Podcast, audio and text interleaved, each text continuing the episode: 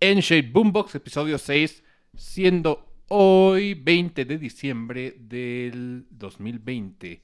Nos encontramos en Semáforo Rojo, una vez más en Estado de México. Como cada semana me acompaña mi estimado Oscar, ¿cómo estás? Muy bien, Alan.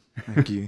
otra Misma vez. pregunta de cajón. Creo que ya esto debería de ser un programa así exclusivo de, de- de nosotros dos y el invitado que se quiera, que se quiera agregar. Pues sí, yo creo que sí. Ya es un proyecto más, más personal.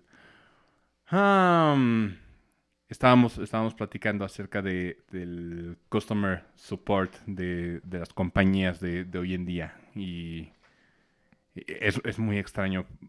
Yo que soy usuario de Nintendo, ver que, que resulta ser que, que Xbox tiene mejor customer support que, que incluso Nintendo o, Sony, que es muy extraño. O sea, para mí me, Sí, pues es algo nuevo. pues, es, cu- es cultura gringa o cultura más americana. Es muy extraño. Es como. Tengo la, la bandera americana de los videojuegos, el Xbox. Y. eh, me, me viene a la mente por, por el hecho de, de Cy- Cyberpunk que, que discutíamos fuera de podcast. Porque incluso a pesar de que a Xbox no le conviene eh, dar estas, estos reembolsos o, o ofrecerlos así, Xbox lo está haciendo, está diciendo, ¿saben qué? El juego no está, no está terminado, sabemos que hay gente molesta, tomen, les abrimos las puertas para que hagan los, los reembolsos necesarios o pertinentes. Mientras PlayStation al principio se mostró, Negativo. sí, o sea, se resistió a dar esos, esos reembolsos. Y es donde dices, creo que es una cuestión de, de, de atención al cliente muy, muy americana esto. Y el hecho de decir, acércate a mí, confía porque yo sé aceptar cuando mi, mi producto está mal. Y, y escuchar a la gente. Es algo que tenemos que, que platicar sobre las, las nuevas generaciones. Pero sí, esto me, me viene a la mente, sobre todo porque, de nuevo, el Xbox se me hace la bandera americana. Y eso quiere decir que también abrazaron a, a Latinoamérica como, como continente. Por eso la elección del tema de hoy. Finalmente viene, viene a raíz de eso. Porque dije, es, es curioso pensar cómo Latinoamérica hasta apenas una, una generación empieza a ser un, un pues un, un sector considerado. Sí, en el mercado. Porque originalmente sí, somos muy gamers. Hoy en día en Latinoamérica somos un, un mercado fuerte. Y eso es innegable. O sea, tanto en League of Legends como en el, el consumismo de, de- de consolas. Pues era lo que también te decía hace poquito, que vi lo del Smash. eh, somos considerados como región fuerte de Smash. ¿De Smash? Sí. Entonces, Tenemos a dos de los mejores jugadores, bueno, del top 10 de jugadores de, de Smash en el mundo, que son Meister y, y MK Leo, que son los que han salido. ¿Ha salido alguien más de, de- de México, Latinoamérica? eh, pues también hubo el caso de Hyuga, pero, Oh, ah, Hyuga era de... pero ahorita no se menciona mucho. Qué triste, qué triste. ¿Cómo fue esto de, de, de Hyuga? No, no supe cuál fue la controversia.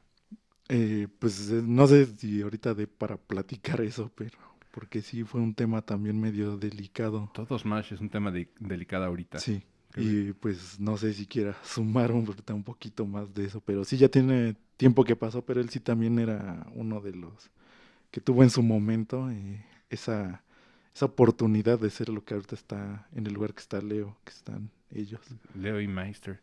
Sí, un shout out a, a Leo y a Meister. Está difícil que escuchen el, el programa. ¿Te imaginas que un día sí invitemos a MK Leo aquí? Es de, es- Pues- es- tengo entendido que es del DF, ¿no? Eh, pues No, de, de, De- de Edomex. del Edomex, estado, sí. sí, es del estado. Nosotros somos de Metepec, Estado de México. El- es como el Estado de México bonito, entre comillas, porque no sé si hay un estado bonito, uh, un Estado de México bonito. Y pues sí, es que también el estado, uno dice es del estado y Es, es, bastante es grande. grande, es Entonces, grande. O sea, no como Coahuila, que es como 70% desierto, pero es grande. Y sí, o sea, somos una región fuerte. Y esto lo veo ahorita, pero cuando yo empecé a, a, a ver Latinoamérica como un, un sector considerado por, por empresas, creo que fue desde... ¿Te acuerdas de Tibia? sí, sí, sí, Tibia- me acuerdo. Tibia era este juego MMO de los más viejitos que existen y todavía sigue existiendo. Sí, todavía sigue. Recientemente me metí a ver si Tibia sigue existiendo y sí, Sí, sí, sigue. efectivamente, todavía sigue con las mismas, los mismos gráficos de 16 bits que en aquel entonces. Es impresionante cómo, cómo Tibia acaparó gran parte de la atención de los jugadores de, de MMOs. Y en ese entonces que, pues, Sí, esto estamos hablando que eran 2000 ujú, O sea, así es. pre-Xbox. ah, Yo todavía iba al ciber porque quien jugaba era mi primo, mi primo Alejandro. Y él- me llevaba a cibers con él a jugar tibia. De hecho, eh, las contraseñas eran alfanuméricas y eran larguísimas y te las tenías que aprender de memoria y aprender a teclearlas así. Porque, porque así era como accedías y tenías que teclearlas una y otra vez y apretar enter. Porque se saturaba el server y no te dejaba porque estaba saturado. No te dejaba entrar. Entonces, a partir de ahí hubo un punto donde Tibia empezó a unificar Latinoamérica y Brasil. Porque había brasileños jugando Tibia. Sí. El siguiente paso que vi como donde Latinoamérica empezó a figurar fue precisamente en Xbox. Y no, no en, en Halo 1, sino ya en el, en el 2. ¿El 2 fue de 360 o del primero? Fue del... Ay, no me acuerdo. ya. Tengo entendido que es del primero, del primer Xbox Creo de que sí. computadora. Es del primero. Pero creo que es de las primeras veces que No, sí, escucho sí un debe ser. doblaje. Debe ser del primero. Y es la primera vez que escuché un doblaje latino. O sea, ya con actores de doblaje latinos, uh, doblando un juego de... Sí, ya juego completo, o sea, Sí. ya lo que se informa. Y esto es cañón, porque... yo otra vez voy a hacer referencia al, al doblaje latino, pero es- se me hace como raíz o, o- o parte de las raíces de, de que México y Latinoamérica figuren. O sea, donde ya hoy en día hay doblajes incluso de Nintendo que, que tienen a Latinoamérica como con su propio doblaje. O sea, ya no nos dan el, el castellano, que antes sí, Sí, Nintendo era te daba el, el- el español. español, pero, pero era castellano. sí, completa. Sí, y ahorita ya, ya hay eh, actores de doblaje mexicanos, por cierto, haciendo doblaje de Zelda, de Breath of the Wild y de, de Age of Calamity. Y eso para mí es un paso enorme, es donde dices, ok, creo que ya Nintendo se empieza a fijar que México es una, una región, Latinoamérica es una región, y que tienen que atacarla. Y no solamente a través de redes sociales. Em, pero sí, o sea, el hecho de, de escuchar un, un Halo doblado se me hizo, se me hizo impactante. ¿Tú dónde empezaste a ver así que México fue, fue considerado ya un, un sector? Pues a mí me tocó bastante también lo que fue en WoW. Eh, en WoW también empezaron a que ya tus suscripciones y tus cosas ya no eran necesariamente en dólares. Porque si recordamos también antes comprar casi en todos esos tipos de juegos, eh, te lo manejaba en dólares, no era en tu moneda. Entonces cuando empezaron a hacer como ese cambio ya de moneda, ya ponerlo en pesos en este caso, este, pues decías, ah, eh, ya hay como cierta atención a, este sector. Entonces, sí, y también el otro, como mencionas, eh, precisamente en Xbox, que ya le empezaron a tirar a hacer esos doblajes que decía, hasta en la portada, o sea, completamente decía que estaba en español. Y en, español latino, o sea, Sí. no te decía en castellano, porque antes te, te decía completamente en castellano. Sí, y esta vez ya no. O sea, ya cuando precisamente en la portada venían ya esos tipos de juegos. Y sí era un atractivo que decías, wow. ¿Sabes el segundo punto donde dije, órale, no solamente Latinoamérica, sino México también es, es considerado? Cuando escuché, cuando escuché en el FIFA al perro Ah, Bermúdez. sí, también eso fue muy ¿Te acuerdas? Sonó mucho. sí. Sonó mucho y, y nos reíamos mucho. O sea, yo soy cero futbolero, pero y cero FIFA, o sea, aborrezco FIFA. Sí, la verdad, sí, No, pues sí, aborrezco, o sea. la- es que yo normalmente no sé decir no me, no me gusta o aborrezco, pero FIFA sí, sí lo vomito. O sea, no hay un FIFA que diga, mmm, qué hermoso juego, es el mejor juego. Yo no, yo no, a mí no me gusta el FIFA, a mí no me gustan los deportes. Creo que el único juego de deportes que jugué, y, y el único FIFA que jugué fue el FIFA Street. Y hace mucho, mucho tiempo. Sí, así, mucho. En, en época del 10. Pero escuchar al perro Bermúdez a mí se me hizo cañón. Yo dije, órale, o sea, empiezan a meter gente así, como el perro Bermúdez, que era sonadísimo, y no solamente en comunidad mexicana, sino chicana en, Sí. en Estados Unidos. El, el perro Bermúdez se lo jalaron a Univision o sea, para, que, para que él narrara los, los deportes. Esto lo, lo sé porque hace poco escuché un video. Y porque se salió de Televisa, o sea, Televisa le, le dijo, hasta aquí termina y te vas a Univision, como que eh, lo, lo iban a dejar relegados. Y se dieron cuenta que en Univision el perro Bermúdez empezó a jalar un chorro de gente. Creció más. Creció más gracias al perro Bermúdez. Te dijeron, no sabes qué, regresa el perro Bermúdez a Televisa, no podemos perder algo así.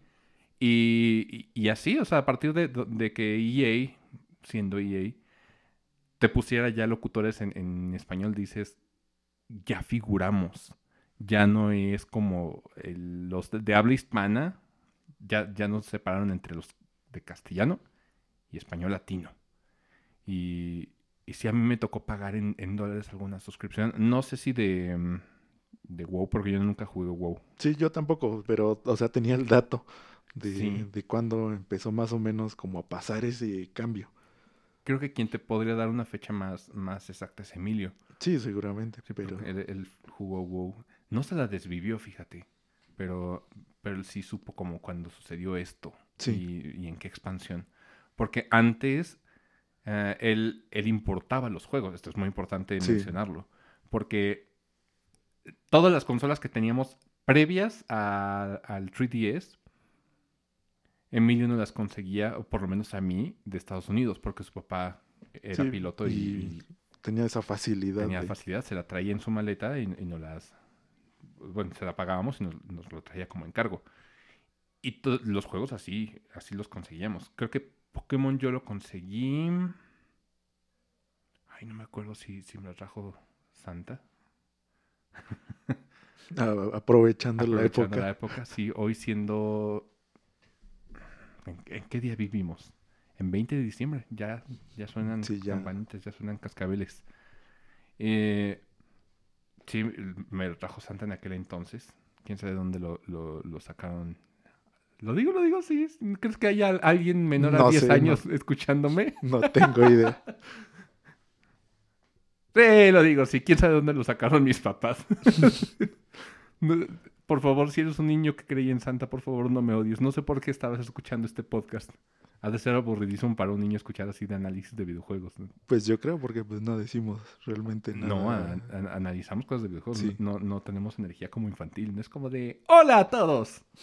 No, no, no. No, ya no, ya no estamos para transmitir no, esa ya. Y menos creo que, pues bueno, en mi caso Ay, no, es ya- muy difícil. Pues ya somos treintañeros prácticamente. Yo cumplo en, en dos meses prácticamente 30 años. Tú ya... Yo ya desde Sí, es julio. cierto. Tú ya eres treintañero. Sí. ¿Qué se siente en los 30, Oscar? Pues igual. no es como que te vaya a decir, wow, ya tengo otro achaque más.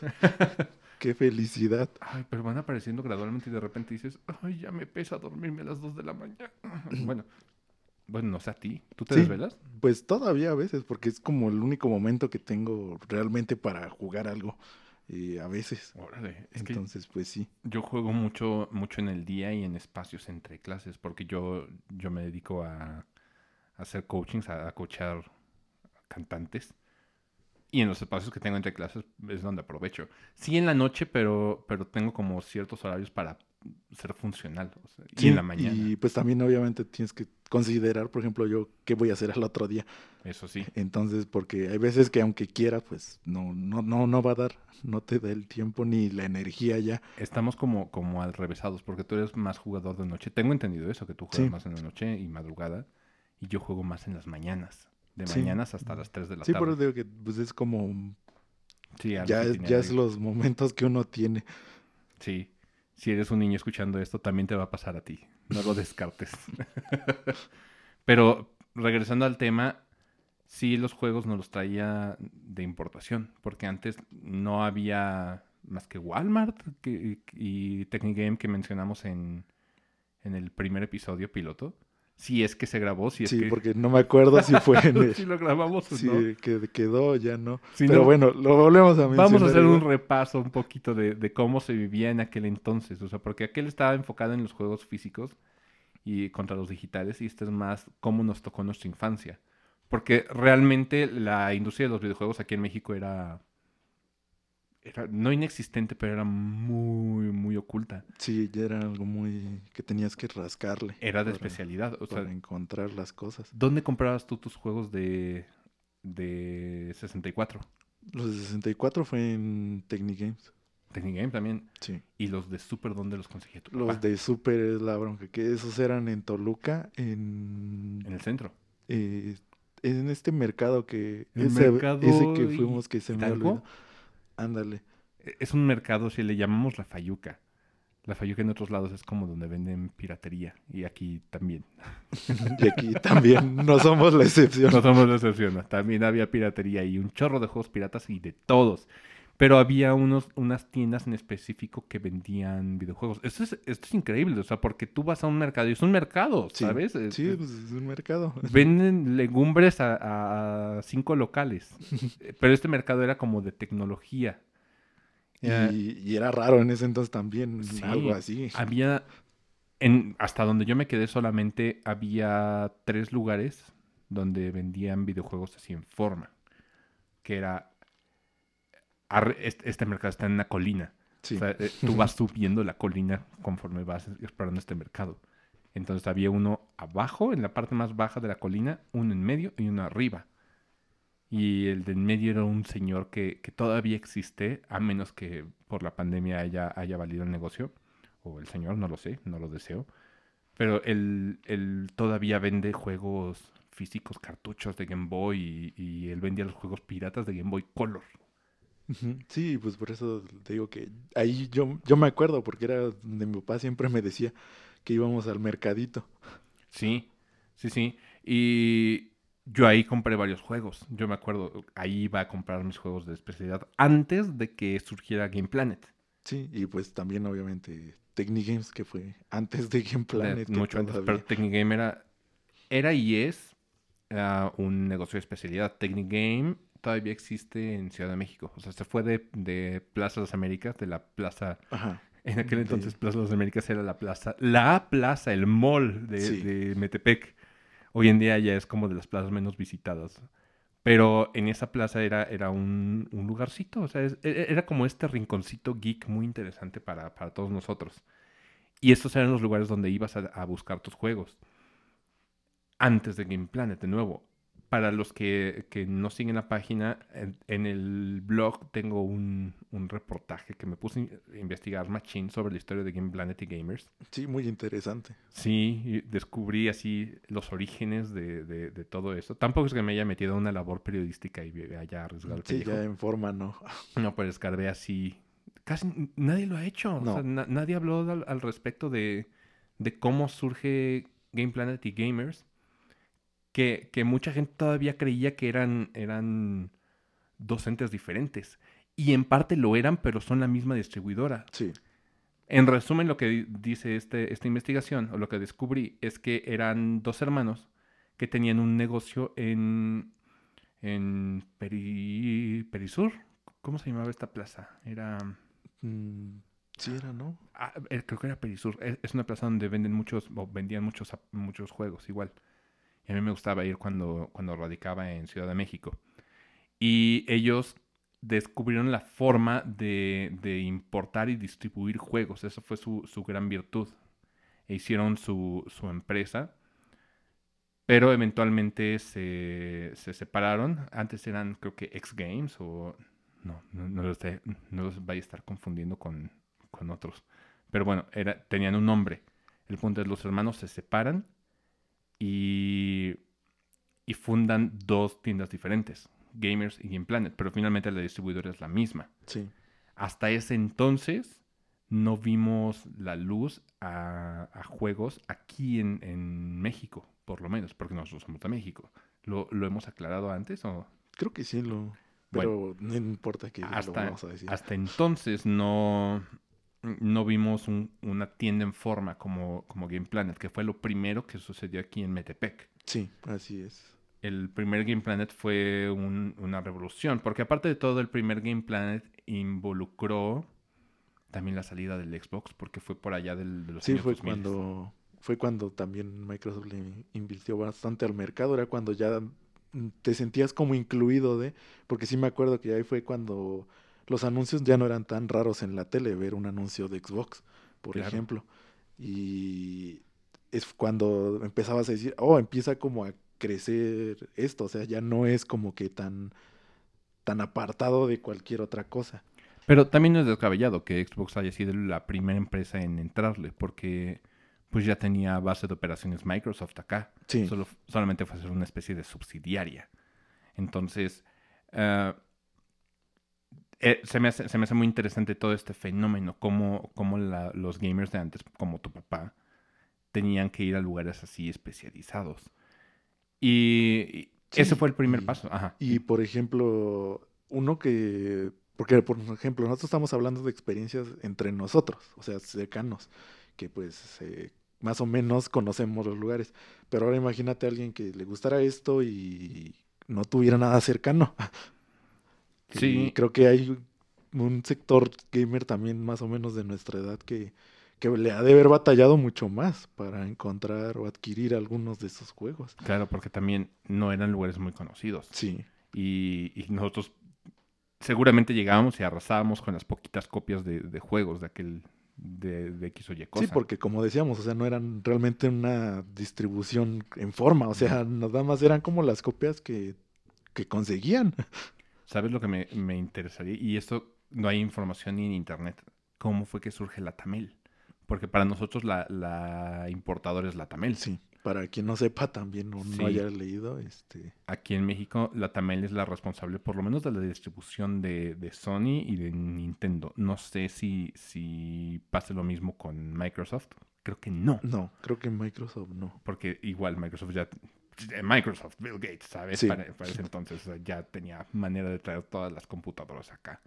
Y quién sabe cómo surgió. La Tamel no tiene, no, no tiene información, no te redacta nada. No hay Mm. nadie que haya investigado la historia de la Tamel. ¿no? Y pues sí ha estado como ahí, pues precisamente hay muchos que ni saben, o sea, realmente no es como que, que sepan. Es como un monopolio, porque Sí. la Tamel no tiene una competencia directa. O sea, es- Sí, no, pues era lo que pensábamos entre, cuando no sabías, entre Game Planet y Gamers, por ejemplo, que pues en realidad no, no- no existía, o sea, simplemente no, no existía. Sí, no, no es competencia. Y hoy en día, cuando, cuando Game Planet absorbió a Gamers, se me hizo como lógico. Dije, claro, o sea, no es difícil. La logística sería exactamente la misma. La, Pues sí. la, la misma. Sí, no, o sea, no, no pasaron por otra vez buscar quién distribuir ni nada, simplemente fue, fue muy orgánico. o sea. Y sí, ¿eh? O sea, yo dije, pasó así. Fluyó como agua, ni siquiera fue como que hubieron errores. No, no, no. Las preventas de, de Game Planet, las, las gamers, perdón, Las adquirió.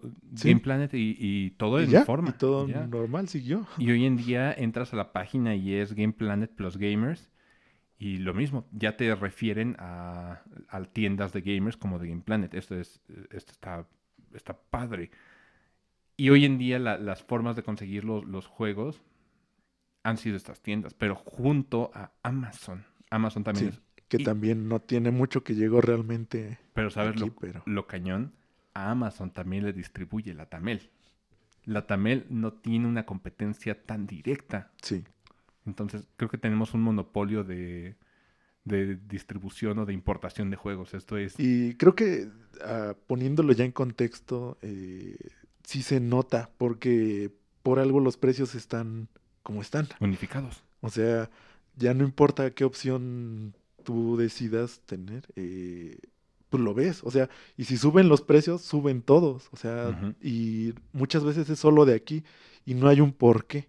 O sea, hay muchas de estas subidas de precio que han pasado que realmente no hemos sabido por qué.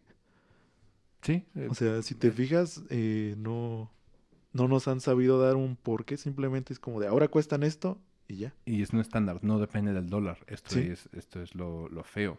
Porque el dólar bajó de 24.25 a 20, que estamos hoy, 20 con centavos. Y, los juegos no han bajado. No han bajado. Y nunca ha sido así. O sea, la primera vez que recuerdo que lo mencionaron fue porque el dólar se disparó. Que fue como muy sonado, que los juegos iban a costar más porque el dólar ya costaba más y lo que fuera. Pero dejando como de lado eso, eh, ya no ha habido como una explicación, de repente solo suben. Sí, y, y todos, o sea, no solamente Nintendo, porque yo lo, lo resentí con Nintendo. Sí, pero, o sea, yo, yo lo veía en todos, en general, que, que ha sido así. Y incluso Steam, Steam se ha mantenido en, en precios. Eh, Steam ya también los ha subido, Mm. pero por ejemplo, eh, ahí sí no sé cómo lo maneje. Porque hay títulos que salen nuevos, por ejemplo, eh, eh, yo tengo, tengo de ejemplo el Nier. Va a salir de salida en 1200, 1300 creo, ¿El Replicant? el Replicant. Ok. Eh, pero por ejemplo, este juego, el Yakuza Like a Dragon, Ajá. eh, cuesta 900 creo en Steam y no tiene mucho que salió. Pues que también depende de, de- de los juegos. Sí. si es un triple A o es un... Pues el Yakuza es triple es A. triple A. Eh, entonces, pues realmente no sé cómo lo maneje, pero sí hay como esa, sí va, varía la, los precios, al menos en Steam, de entre una salida y otra. ¿Sabes lo que me dolió? Fue cuando su- la última subida se me hizo la más brutal de todas. Porque antes habían subido como de a 100 o 200 pesos Sí. por generación. Sí, Cuando yo empecé a comprar, cuando mis papás me compraban los juegos de Game Boy Color, el juego de Game Boy Color costaba 400. El de Game Boy Advance empezó a costar 500. Curiosamente, los de Nintendo 10, 10 original, empezaron en 500. Ahí empezó como subidas entre generacionales. O sea, el de 500 llegaron a costar 600 pesos. sí, Los de 3DS partieron de 700 pesos y estos empezaron a subir como un poquito más descabellados porque de 700 los primeros, te estoy hablando del el Mario 3D World, del Kid Icarus, estaban en 700 pesos, pero de repente empezaron a subir así. Hubo otro año donde ya empezaron a, costar 800 pesos, 900 pesos. Hoy en día encuentras juegos de, de 3DS hasta en 1000, 1100 pesos. Y, y eso estuvo brutal, pero no es la subida de la que te hablo. Porque, por ejemplo, de Wii U a Switch, ¿cuánto te costaba el, cuánto te costó el juego más caro de Wii U? El más caro de Wii U me salió en, creo que estaban en 1000 ya, cuando el último que compré, o 900, o sea, ponle 900 ha de haber sido. ¿Cuál fue el último que compraste de, de El último que compré, según me acuerdo, eh, fue el Splatoon. Ah, ok. Entonces, y fue de salida. O sea, yo lo Sí, compré lo de salida. de salida. Eh, y ese es el que me acuerdo. A lo mejor compré otro después, pero, pero el que tengo más presente, de- así como de los últimos, fue el Splatoon. Ok. Y ese estaba en, creo que El 100 digo que- mil pesos. Te, Mm. te en 900 por el descuento que había en aquel entonces en Liverpool, ¿te Sí. acuerdas? Sí, Pero- creo que sí fue. Pero, más o menos tenía esa noción de que ya estaba en mil. O sea, el, el Splatoon de salida aquí. Y el Breath of the Wild, cuando arrancó, arrancó en 1200. Sí. Y es lo que hablábamos hace rato, podcast, fuera de podcast. No ha bajado de 1200 en ningún lugar. O sea, no lo he visto bajar en, en cuatro años. Mm. Y, y dices que no bajará. No, porque es que eh, siempre ha sido esa tendencia y siempre es lo que se ha visto de que juegos de Nintendo, más como sus juegos eh, que sean Nintendo, Nintendo, o sea, eh, es este Smash, eh, Zelda, Marios, todo eso, y pues Mario obviamente se deriva en todos los las demás gamas que hay, o sea, Luigi's Mansion, X, o sea, todos Sí, esos todos los, los derivados de Mario. Ajá. Eh, todos esos tipos de juegos no baja. Eh, en Wii U mantuvieron su precio desde salida hasta que la consola ya no daba más. Wow. Ya obviamente los encuentras más baratos segunda mano o pues otras alternativas. Sí, el mercado secundario ya- siempre pasa. Sí, ya es como de, pues sí, como ese es un mercado aparte. Eh, en tiendas nunca los vas a ver bajar. Son juegos que tiene que ser como muy unificado eh, bajarlos para que bajen. Ya, ya, ya. Y, y, por ejemplo, tú, tú no entraste a, a Breath of the Wild, pero hoy en día, ¿cuánto cuestan los juegos? O sea, de, de Switch. Sí, pues los de Switch. Fue un subidón brutal porque de 1200 de Breath of the Wild, ahorita en 2020 estamos en un estándar de 1700 pesos. Sí. Fueron 500 pesos a lo largo de, de cuatro años y no fue gradual. O sea, No, fue de, de ahora cuestan esto y, sí, y ya. Bueno, más o menos. Porque hace un año todavía el, el estándar eran Ah, sí, era 1400. 1400 y ya como descabellados 1500 que empezaban a salir. Sí, pero de repente fue 1700 y de un año para otro. O sea, Sí. no, no fue. No fue tan largo este cambio. Entonces los juegos empiezan a ser más caros. ¿Y sabes el, el- el problema de eso? Que un juego tan caro, el, el- el consumidor lo que quiere es que le rinda. Sí. O sea, un juego tan caro no puede ser un juego corto. pues sí, para justificar precisamente el precio, eh, uno lo que busca es eso de cuánto tiempo me va a dar este juego. Y yo no sabía, por ejemplo, que en Miles Morales hubo gente que se quejó mucho por la duración. Sí, sí, sí hubo mucho. Resulta ser que es corto Miles Morales. Sí, Y es y un- por eso yo ves que te había mencionado que yo pensé, cuando no conocía bien, pensé que nada más era como un tipo DLC. Porque yo así lo vi, o sea, cuando más o menos dije, pues realmente usa el mismo motor, funciona similar. eh, yo tenía esa percepción de que había sido un DLC y pues por eso no, no entendía bien por qué la gente se quejaba. Ya después cuando me enteré, porque mi hermano me dijo Que eran dos separados, entonces ya entendí, dije, ah, entonces sí entiendo por qué la inconformidad de, Sí, de, de de la este juego. Sí, Y, y esto crea un poquito de presión entre los entre la comunidad, o sea, porque esperan que un juego así de caro sea un juego que te dure mucho y no todos son así. También pasa algo con esto con esta subida de precios y, y longitud de los juegos. Las empresas también se sienten se sienten presionadas por por hacer un juego largo. Y el problema es que cuando empiezan a hacer un juego largo también se vuelve más difícil de, de controlar de bugs y de sí, depurar. obviamente, porque dependiendo de la longitud es cuánto le tienes que invertir a todo. Ve lo que le pasó al Cyberpunk. O Sí. sea, el- Era un juego muy grande, muy ambicioso. y, y no está mal, o sea, un juego ambicioso se vale, pero, pero el, el afán de sacarlos tan pronto es lo que, lo que crea errores. Pero bueno, me estoy desviando un poquito del tema. Es que Cyberpunk es, un, un tema enorme. Es como ahorita... el- sí fue un, un, un game changing para la industria, pero fue un game changing para mal. Fue una lección de lo que no debes de hacer. Sí. Y te digo, como decía, yo, sea, ya- eso ya viene pasando desde antes, o sea, son señales que ya están ahí desde antes y no se han tomado tan en cuenta o no sé si, si la gente olvida o qué está pasando. Pero pues sí, es como completamente diferente, o sea, es un tema... Sí, da, da- da para mucho. Creo que eso me gustaría, me gustaría abordarlo en el próximo. Adelantando un poquito el teaser. El próximo que, que quiero abordar es un poquito sobre, sobre capitalismo en, en los videojuegos. Porque hay que entender que los, los la es una industria. Sí, a fin de cuentas. Es una industria. O sea, van a buscar todas las empresas ganar dinero y esta es una consecuencia de. Pero regresamos un poquito. Está ligado porque finalmente, pues Latinoamérica se, se convierte en un mercado muy fuerte. Y regresamos al, al, al pasado un poquito. La primera empresa que se, se, se metió fue, fue Microsoft, porque yo no conozco otra plataforma que haya metido ni doblajes ni traducciones, porque también es traducción, traducción de textos.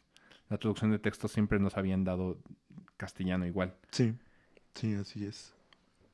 Ok, y en tu, a, tu, a tu perspectiva, ¿qué fue el siguiente paso para, para convertir Latinoamérica en una región monetizable? Pues ya fue más, ya tengo ya conocimiento ya un poco más adelante, pero ya fue precisamente por varios juegos en línea. Como League of Legends. Sí, ya cuando llegó, por ejemplo, League of Legends aquí, porque recordemos también esto, o sea, hay muchos que no les tocó el inicio de, de lo que fue League of Legends. A, a mí me tocó cuando todavía estábamos en los servidores de, Sí, de y, y Norteamérica. de nos- y por eso mismo, este, este tema me gusta por eso, porque recordamos como en ese entonces cómo era, porque hay mucha gente que no, no sabe cómo pasó, qué fue lo que... Es que ya damos por hecho que, que siempre ha habido un, un LAN, un, un Sí, Latinoamérica. y entonces por eso mismo eh, el League of Legends fue también muy grande, ya que nos pegara, porque obviamente mucha gente jugaba en el servidor de Norteamérica. Me Eh, tocó, o sea, todavía. Y en ese entonces no era tan grande. O sea, era un LOL que sí estaba ya, pues, como haciéndole competencia a Dota. eh, pero muchos seguían incrédulos de cuánto podía estar. Y eso fue como, bueno, yo por ejemplo comencé a jugar 2011. Eh, creo que en tu caso también. O sea, fue No, yo no entré con ustedes, entré en 2012, me fue un acuerdo. año después. Bueno, en- sí, yo me acuerdo que fue en el 2011 cuando empecé a jugar. Eh, y en ese entonces también pasaba lo mismo. Querías comprarte skins o lo que fuera con Riot Points y tenía que ser en dólares.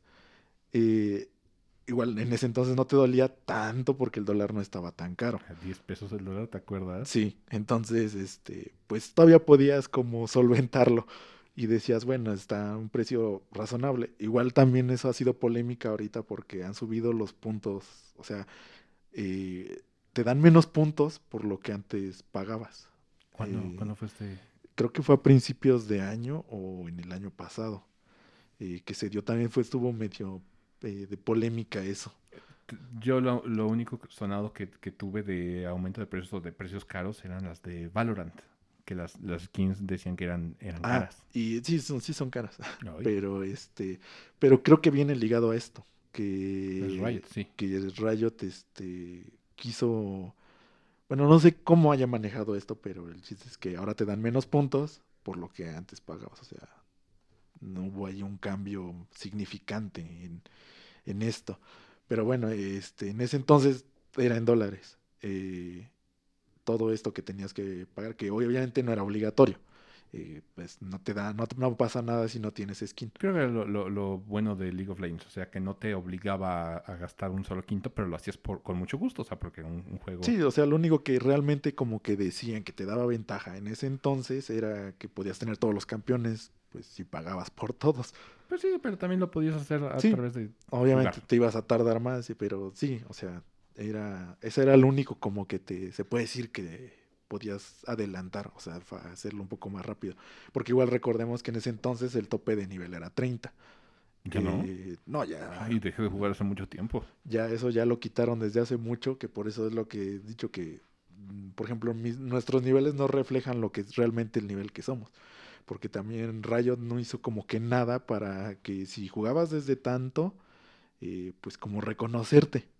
Eso, ese como progreso o eso, no, le- mm, simplemente siguió.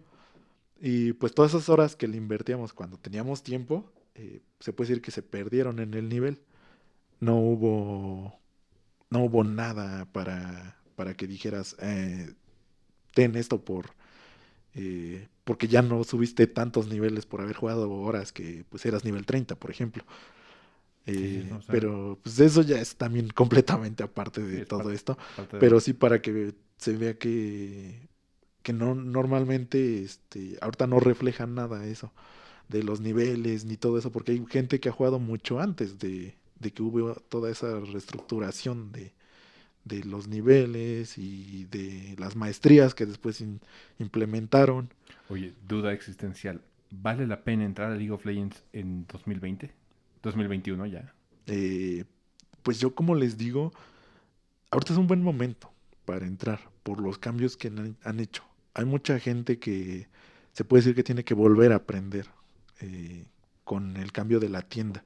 Pero en cuanto a comunidad y en cuanto a beneficios, ¿crees que sea un... Ese un- es un como consejo más mío hacia la comunidad. Eh, una, la comunidad debe de dejar ya un poco el orgullo.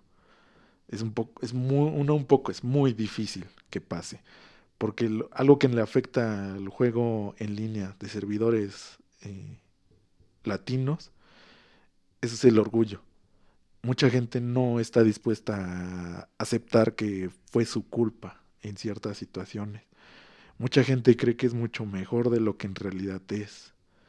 Eh, y bueno, quizá va- tachen a uno de que no, pues es que tú nunca has estado en Rankeds o lo que fuera.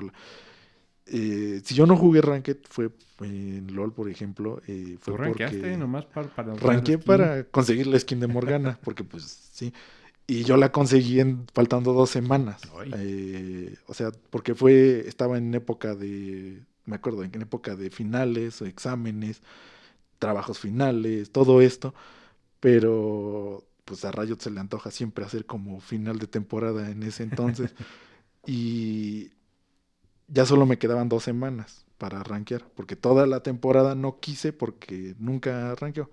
Cuando me enteré que iba a ser la skin de Morgana, dije, tengo que rankear. Rankeó faltando dos semanas y llego a oro en esas dos semanas. Hay gente que se pasa toda la temporada en plata, por ejemplo, pero es porque no aceptan muchas veces sus errores. O sea, no quieren mejorar ellos como... Sí, como, como, comunidad. Sí, y como comunidad y como... Eh, Jugador individual. Sí, porque es que no aceptan sus errores. O sea, hay gente que le puedes decir, oye, te falla esto, oye, trata de mejorar en esto. Y no son ni cosas así que digas eh, que farmes todos los minions. O sea, no te dicen cosas irreales, que tienes que farmear tantos minions a tantos minutos. Porque hay gente que se, se enfoca y se enfrasca mucho en eso. En que el promedio de, por ejemplo, hacer creep score, que se le llama en League of Legends, eh, tiene que ser tantos en tantos minutos. Y si no lo haces, estás jugando mal. Y eso ha sido como una regla muy tajante. Eh, y no es así.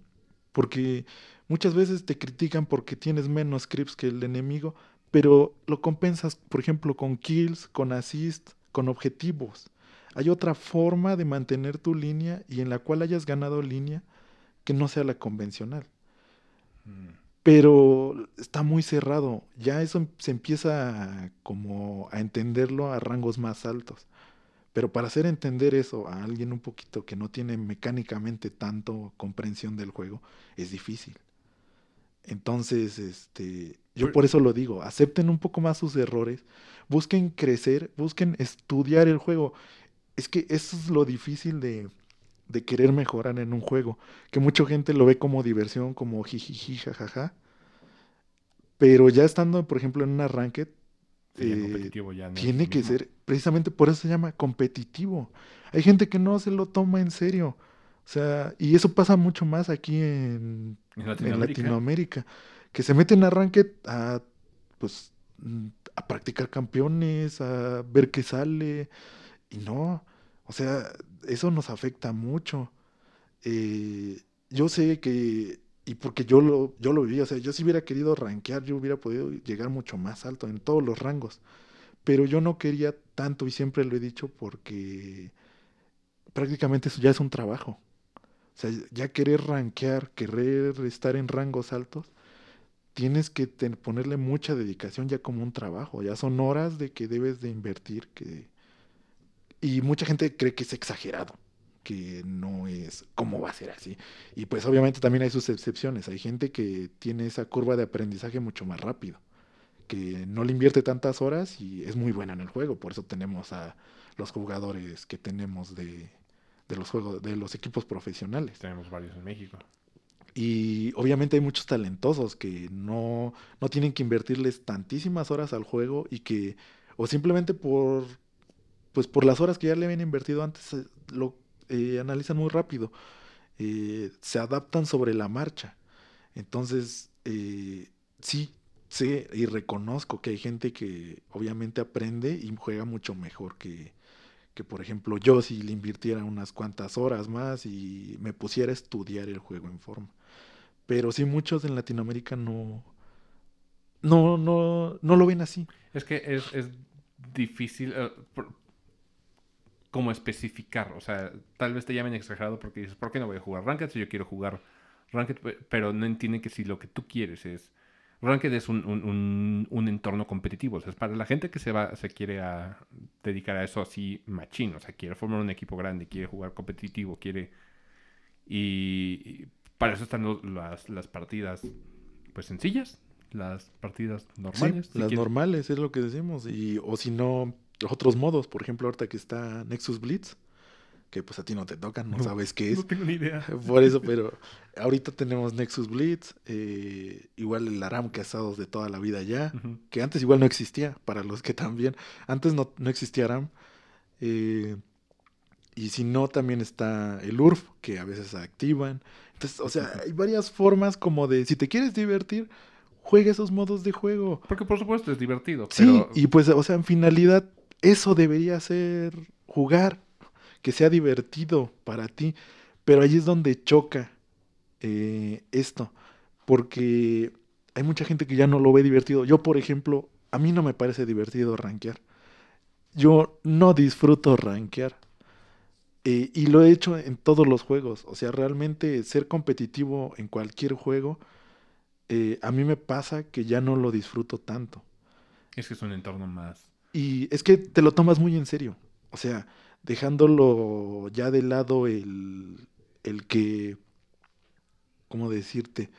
Por ejemplo, a mí en LOL, aunque juegue normals, ya me cuesta mucho trabajo no ver los errores, aunque sean normals. Es que ya, ya subes a un nivel de entendimiento del juego mucho más alto. Y, y, por lo tanto le quita diversión.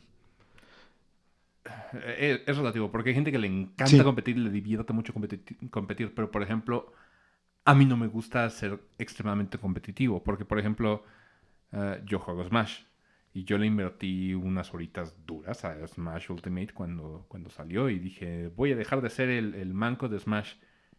Pero algo me pasa cuando, cuando me pongo en modo serio. A mí me duele la panza de los, de los nervios. A mí no es como que diga, me encanta esta sensación de adrenalina. No, no, no, termino adolorido. Sí, y por eso hay varias tipo de gente. O sea, hay gente que sí le encanta ser súper competitivo y siempre está buscando como mejorar en sí, mejorar mecánicamente y mejorar aquello, esto y aquello.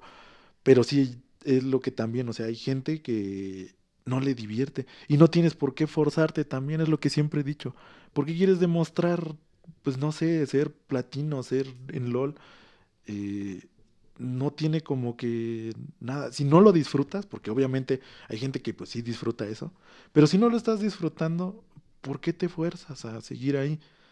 Eh, yo el competitivo que estaba disfrutando fue el de Overwatch, por ejemplo, las primeras temporadas. Sí tenía sus errores y lo que fuera, y etc. Ahí le invertí sus horas, le invertí su estudio, le invertí pues bien en forma y pues se notó, o sea, prácticamente me quedé en maestro bajo, eh, diamante alto. Eh, pero así fueron muchas horas de estudiar personajes, muchas horas de saber cómo funcionaban mecánicamente. Y eso es divertido, en cierto eh, sentido, ¿eh? Sí, y más al principio, y más otra cosa que no estaba este grado de toxicidad también tan alto en Overwatch. Porque llegamos como al punto en el que al principio era un poquito más flexible, por así decirlo eh, la comunidad. Pero la comunidad de, en general de América Latina siempre hemos sido tóxicos. O sea, tal vez antes no lo, no lo veíamos porque éramos menor cantidad. Sí. Pero a mayor, a mayor y eso es lo que pasa precisamente en LOL, porque pues estadísticamente te va a tocar más, gente, tóxica. a mí me empezaron ya a tocar gente, gente inmamable que decía, qué asco, porque, porque hay gente, porque hay morritos así tan viscerales, porque seguramente había muchos, muchos chavitos. Sí. Y dices, ¿por qué? O sea, ¿en qué momento va alguien a desquitarse en un juego competitivo? Es, es difícil, o sea, es difícil lidiar con este tipo de, de, gente. Y no porque digas, ay, me ofenden. No, no, no, porque dices, yo vengo aquí a divertirme, vengo a jugar. Sí, por eso es lo que te digo, que hay, y hay mucha gente que normal se lo toma pues como si fuera competitivo. Y ahí es donde está mal porque le estás arruinando experiencias de juegos a la gente que también está, pues no sabes cómo viene de su día. O sea, y dice quiero jugar y decide para jugar en lugar de uno que juega un juego de un jugador, porque pues hay gente que le gustan los juegos de un jugador, hay gente que le gustan los multiplayer, pero en esta ocasión poniendo en contexto que le quiero jugar una partida de LOL, porque pues no he jugado en toda la semana, por así decirlo. Juegas y te encuentras con tres de tu equipo que tienen una actitud súper negativa, eh, pues se puede decir que perdiste tu tiempo. Y mira, lo, que comentábamos el otro día, de creo que es mejor encontrarte a, depende de la negatividad, porque si, si encuentras a alguien que, que sí te, te está regañando a cada rato, es lidiable, porque dices, ok, lo que él quiere es ganar por supuesto, pero cuando te encuentras a trolls que, están perdiendo a propósito. Sí, eso es todavía mucho peor. O que se desconectan a mitad de partida. la experiencia al, equipo. O sea, no solamente a, una persona, le estás arruinando la experiencia a 10 personas. Bueno, a 9 personas más.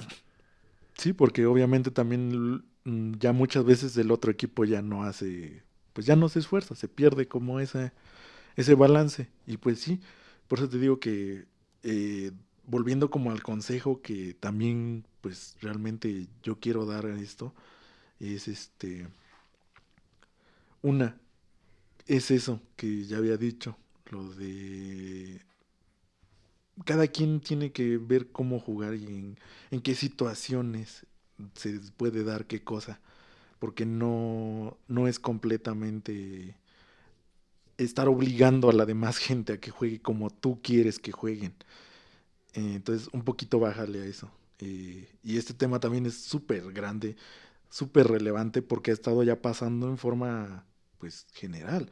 O sea, ya, no nada más es LOL que dices es un juego muy tóxico, muy... O sea, ahorita, eh, si quieres empezar a jugar LOL, uno es juega, juega con Primate, o sea, equipo de cinco completo de tus amigos. Que no te toque ningún random, o sea, tratar de limitar el que toque a alguien que no sea de tu círculo de amigos. También obviamente tienes que saber con qué círculo de amigos estar. Porque hay amigos que se enojan demasiado. Hay amigos que también se lo toman muy en serio y, y también te arruinan un poquito eso. E, eso es lo que les llaman los tryhards. Sí. Eh, y ese es cuando no es muy, muy agradable ser tan así. En ningún lado, o sea, porque también es... es... Y, y, pues sí, uno ha pecado de ello, porque yo sé que a mí me ha pasado varias veces. pero ya es este... También hay que saber un momento en el que decir hasta aquí. Pero eso ya es cuestión más de, de, psique individual. O sea, cada quien, cada quien afronta diferente el, el, juego a como le, le, toca su personalidad. O sea, porque sí, sí conozco gente que, que siempre te está diciendo todos los datos técnicos. O sea, y, y hay gente que es muy estudiosa del juego. Sí, es, es, lo que te digo, que se saben pues cómo funciona todo, o sea. Sí, y digo, es, es, es divertido cuando, cuando tu contexto y tu entorno es, es así, o sea, cuando... Imagínate en Smash, yo que, yo que soy más de, de, Smash, donde sí, sí le entro como a, a, detalles más, más profundos.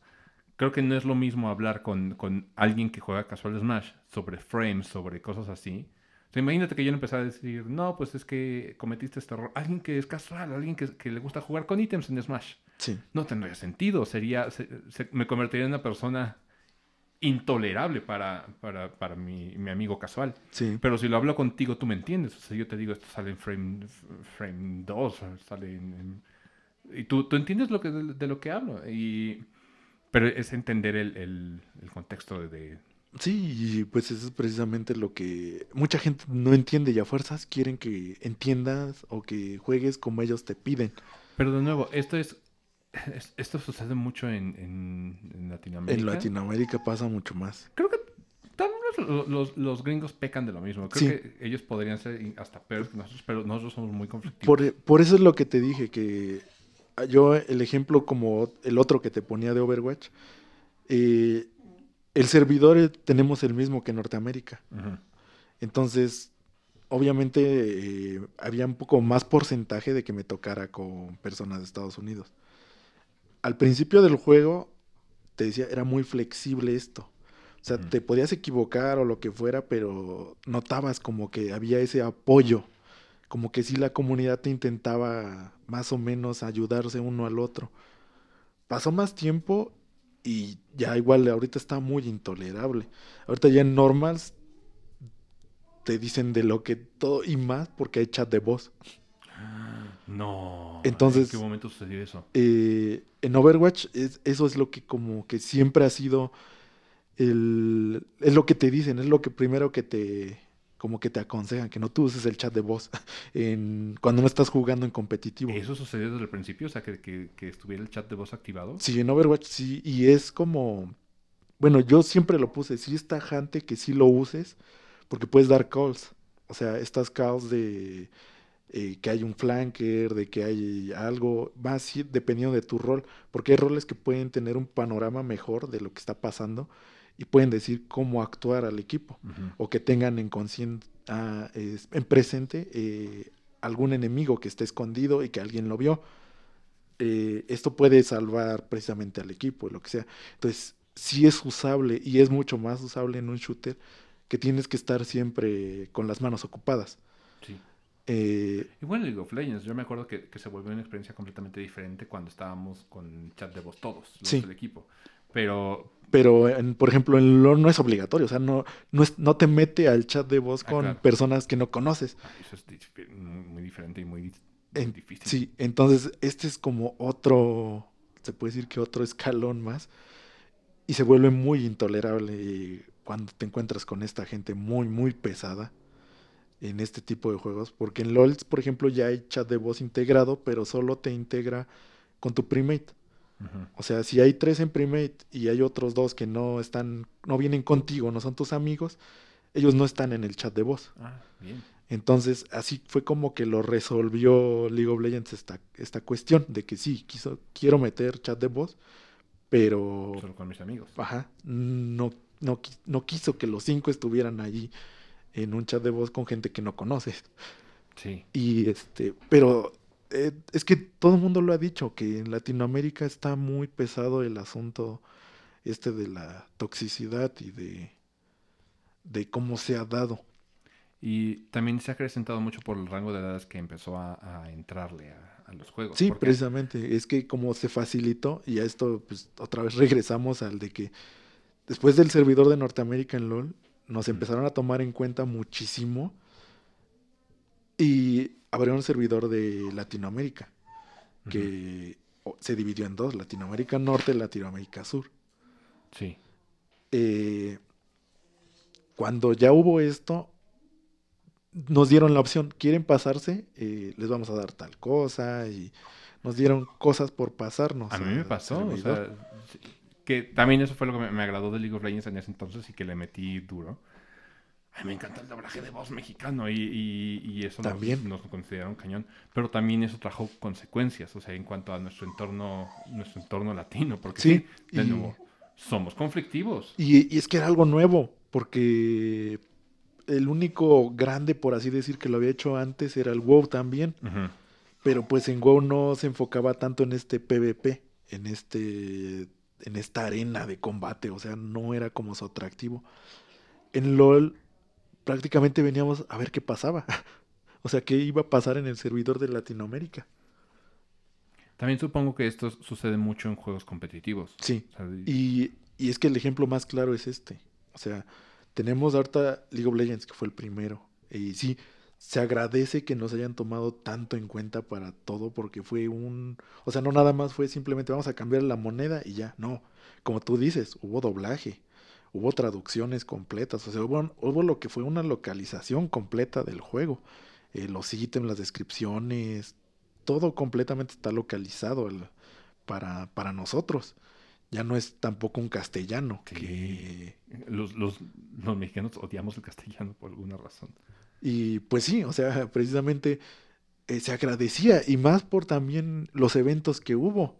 Ya teníamos un Riot aquí que, que organizaba eventos, ya eran eventos oficiales. de Latinoamérica me tocó ir a la final. Todavía tengo ese, ese póster de cuando fuimos a la final de, de League of Legends en, en Arena Ciudad de México. Sí, y por eso digo, eso- este tipo de eventos ya son eventos oficiales, o sea, ya Riot ya nos tomaba en cuenta. Eh, y cosas así, eh, también antes era muy raro, o sea, para que hubiera un evento oficial de algo, No, dificilísimo. No era contadas ocasiones, o sea, Más que en convenciones, que era cuando, como la EGS. sí, que era lo que mencionábamos, o sea, antes era, pues la EGS por eso era algo bonito, que decías vienen pues directamente a mostrarnos ya el producto nuevo, cosas nuevas. Pero también Y- había eventos así. Sí. Era lo, lo interesante. Hoy en día, creo que lo- la, la única comunidad que ha hecho eventos así grandes, creo que es League of Legends, ¿no? Sí, Todavía, creo que sí. eh, sí, ahorita, bueno, lo que tengo memoria, sí. Porque si hay eventos como por ejemplo Bandai Namco, creo que hace. En México. Sí. Creo que hubo uno de, de Fighter Z. Ajá. Y, o sea, yo tengo más o menos entendido que ellos sí hacen eventos directamente de, de Bandai Namco. Eh, si son abiertos al público, si no ocupas invitación o lo que sea, eso sí, no sé, desconozco. Pero de que sí hacen, sí hacen. Y también para lanzamientos de juegos, eh, sí, también hay como su división en México que sí han hecho. Sí, cierto. Pero no estoy tan enterado así, tan empapado, no te puedo super decir. Sí, cierto, porque también ha habido varios juegos de Bandai Namco y eso también es un progreso más que también empezaron a meter doblaje como el, el de Naruto, el de los Caballeros del Zodiaco en su momento. Sí, el de los Caballeros fue muy sonado por eso. O sea, el doblaje es, Empezó es desde ahí. precisamente bastante, bastante bien em- hecho porque, o sea, buscaron precisamente ponerle las voces aquí. Originales de, Sí. de aquel entonces. Sí, y a mí me sorprendió mucho que el Fighter sí no trajera doblaje mexicano. También eh, creo que Namco nada más fue publisher, el desarrollador fue Arc System, entonces tampoco se metió a, a darle doblaje de, en, en español latino. Estaría padre, todavía estamos a tiempo. Pero Mortal Kombat está doblado al, al español latino. Sí, y ahorita ya empiezan a salir como un poco más. O sea, ya. eh, y si no es doblaje, al menos ya subtítulos o todo lo que es de, es de más localización, ya es este. En latino. Es latino, o sea, ya no es castellano. Eh, entonces, sí, eh, ahorita es un poco más común y quizá a muchos no les como cuadre eso que decíamos antes, de que era mucho más difícil, porque a nosotros nos tocaban juegos en inglés completamente. Y así nos criamos. Y, o sea, no había forma de que dijeras, este, no, pues, por ejemplo, RPGs de ese entonces era pesado, porque era completamente todo en inglés. Pero RPGs hoy en día no hay alguno que tengamos en español así completo. Pues yo que te puedo decir, no sé. ¿Por qué? Porque, por ejemplo, mi Steam lo tengo en inglés, mis juegos se pasan inmediatamente a inglés. sí, también el mío. Entonces, este, quizás sí o quizá no. Tendría que mos- como que hacer esa prueba de ver qué porcentaje aún hay de juegos que sí están localizados eh, bien RPG eh, ya en español. Pero es que hay una cuestión, o sea, los RPGs, ah, los westerns, sí son más, más propensos a tener un, doblaje en español. Por ejemplo, Cyberpunk, que es el primer, el primer RPG de CD Projekt que, que nos doblan al, al español latino. Ah, Skyrim no. Creo que tal vez. Pero Doom sí, por ejemplo, de, de, de Bethesda. Doom sí está en, en doblaje en español. No es- yo sé que no es RPG, pero, pero por ejemplo, Cyberpunk ya es un inicio. Sí, Cyberpunk es, es como este. eh, por lo menos en, en- como, como mexicano, tiene muchas connotaciones buenas y, y- varias malas. Pero este es uno, uno de esos ejemplos. El Breath of the Wild ya estaba doblado completamente al, al español latino. Y es un juego largo. Tal vez no con tantos textos todavía. Pero Sí. por ejemplo, el Age of Calamity sí. sí. El Age of Calamity sí es un juego larguito y está totalmente localizado. Y esto ya viene siendo un parteaguas. Entonces, Latinoamérica empieza a ser esta, esta, esta comunidad ya reconocida, reconocible. Nada más falta que nos den un poquito más de apoyo. Porque también depende de las consolas. Microsoft sí nos da, nos da ese apoyo. Sí, pero por ejemplo... Sony no nos ha dado no. nada. Nada que yo sepa. Y Espera, el, el Spider-Man. Pero el Spider-Man, según yo, es. Pues no es publicado por, por Sony División Japón. O sea, de Ajá. Japan Studios no tenemos. No tenemos. Estaría hablando en, en ignorancia. Creo que tendría que preguntarle a alguien que. Sí, es que eh, eh, también eso es como un poquito de esto que, como estamos hablando así al, a lo que se nos va dando, eh, hay cosas que luego decimos que no, no Que no cuadran y porque, pero es por eso, porque se puede decir que pues es en vivo, tratamos de que sea lo más eh, casual posible. Pero finalmente estamos hablando de nuestra experiencia, o sea, Sí. como, como usuarios. Yo solamente tengo dos puntos de vista, que es Microsoft y, y Nintendo. Pero seguramente alguien de, que, que sea fan de, de Sony de toda la vida me va a decir, oye, no es cierto, sí, sí tenemos un chorro de doblajes. Puede ser. Sí, y pero sí, por eso también este, es ese punto de que si en algún momento nos equivocamos en algo es porque Sí. eh, se la va gente dando. entiende. Ya, Sí. ya nos corregiremos eventualmente. Tenemos también la, la capacidad de decir, ¿saben qué? El otro día dijimos tal cosa, no, nos equivocamos.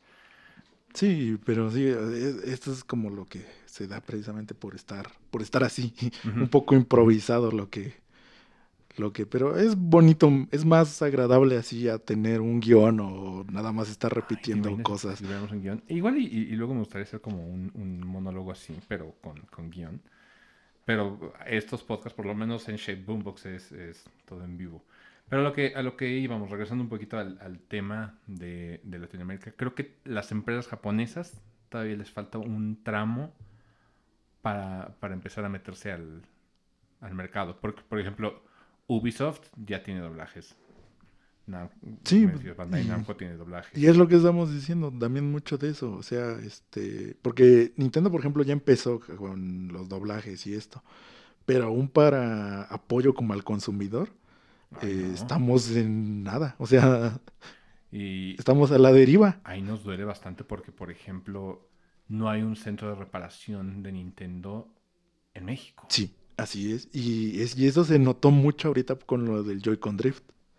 Que, por ejemplo, si quieres que te lo reparen, tiene que ser en la Tamel. Eh, yo me enteré también hace poquito. ¿Así? Que si quieres que te lo arreglen, tienes que contactar a la Tamel. Pero ves que Nintendo había dicho que no necesitas ni un comprobante ni nada. En la Tamel sí. Necesitas Ah, tener tu ticket y necesitas tener, no me acuerdo qué otras cosas más. Eh, no me acuerdo en qué dónde me salió, que también este, alguien quería repararlo y, y que, le, que les dijeron que sí, que contactara con la Tamer y que se los tienes que enviar a sus oficinas y bueno, todo el proceso que tienes que llevar. Y seguramente lo, también lo mandan a, a Nintendo de, de América. Y, o sea, ya de ahí ya no sé cómo sea la bronca, pero, pero o sea, no es Nintendo directamente.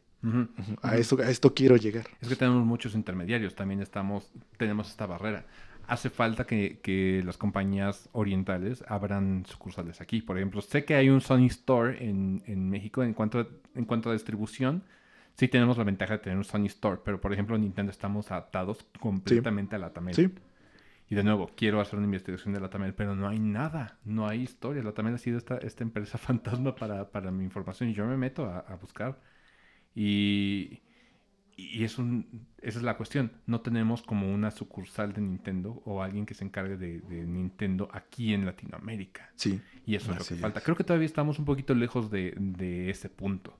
No hay, no hay alguien que se haya puesto a, a crear una iniciativa. Sí tenemos redes sociales, Sí, sí tenemos. pero no tenemos ni ninguna, ningún portavoz, ni ningún influencer que esté ligado, nada. Nada. Lo más cercano que teníamos era Club Nintendo en su tiempo y pues hoy en día creo que ya se apagó con la muerte de- del Gus. Sí, bueno, ya, ya venía desde hace más tiempo, pero creo que con lo de... Es que lo de Gucci fue... Se fue devastador para Sí. la comunidad de Nintendo. Sí, y también para varios de los medios en los que estaba involucrado, Porque Gucci fue como un bastante... Le gustaba mucho meter parte de lo que él creía. Por ejemplo, este canal que, que abrieron, este... No recuerdo cómo se llama, eh, Beat Me, Ah, era de, de eh, él? era de él. Y Oh. por eso él salía en varios programas todavía que él tenía. Eh, cuando pasó, eh, lamentablemente lo de Gus, se vio que el canal empezó a ir pues, para abajo. Entonces siento que, o sea, parte de, de no nada más en juegos, sino que también sí buscaba como un poquito más de influencia en esta cultura, eh, ves, aparte un poquito geek, eh, sí se notaba como que sí tenía esa intención de que creciera un poco más. Entonces, este, sí, él fue muy influyente en todo esto. Sí. Eh, Pero fíjate, lástima que, que la existencia de un club Nintendo no significó una apertura de, de un Nintendo Latinoamérica. sí, y más en ese entonces que esa era como lo principal, o sea, era nuestro primer vistazo a todo. Y está cañón, porque ha cambiado el, el nombre general que le dan a las, a las consolas. ¿Te acuerdas que antes a todas las consolas le decían Nintendo? Sí, Hoy en día a todas las consolas se les dice Xbox aquí en México. sí, Por lo mismo, esto es un- un- una forma de, posicionamiento de marca inconsciente muy, muy efectiva. El hecho de que haya este nombre que se le da a las consolas, aunque no sean de Nintendo. Pues imagínate, seguramente a un Sega le decían, ¿quieres jugar Nintendo? Es- es- Está cañón. Pero, es de nuevo, no han abierto esta, esta división y se necesita también como para, para distribución. Y esto es lo, lo difícil, porque tenemos ya ya este monopolio. Y es lo, lo que te, a, lo que iba con, con, la cuestión.